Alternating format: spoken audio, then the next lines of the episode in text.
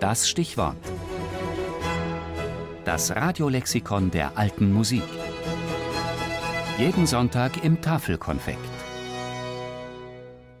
Morales, Cristobal. Geboren um 1500, vermutlich in Sevilla. Gestorben zwischen dem 4. September und dem 7. Oktober 1553, vermutlich in Marchena bei Sevilla. Spanischer Komponist, Sänger und Kapellmeister.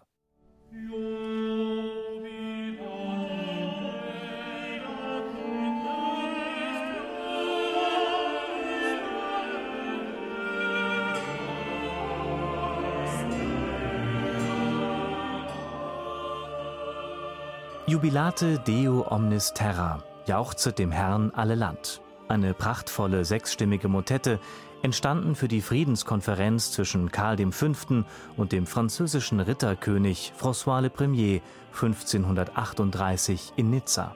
Geschrieben hat diese Musik Cristóbal de Morales, der größte und berühmteste spanische Komponist seiner Zeit.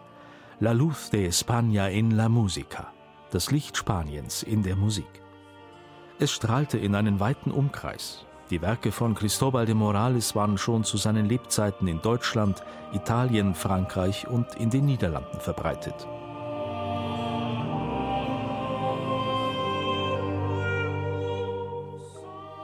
Cristobal de Morales. Seine Ausbildung erhielt er vermutlich als Sängerknabe an der Kathedrale von Sevilla.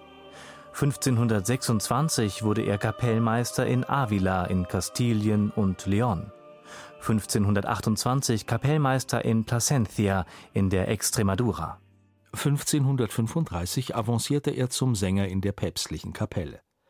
Ein ganzes Jahrzehnt blieb er in Rom, komponierte dort ein großes Repertoire an geistlicher Musik und wurde von Papst Paul III. geadelt. 1545 kehrte Cristobal de Morales nach Spanien zurück. Zwei Jahre wirkte er als Kapellmeister an der Kathedrale in Toledo, dann wechselte er in die Dienste des Herzogs von Arcos im andalusischen Marchena. 1551 trat er als Kapellmeister der Kathedrale von Malaga seine letzte Stellung an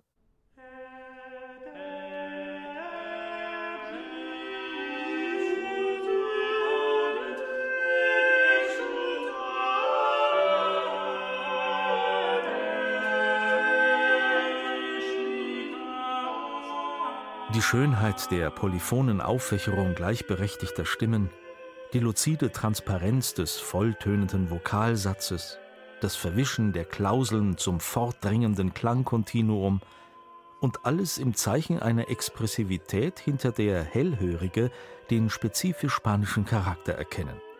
Dies sind Merkmale der Tonsprache von Morales.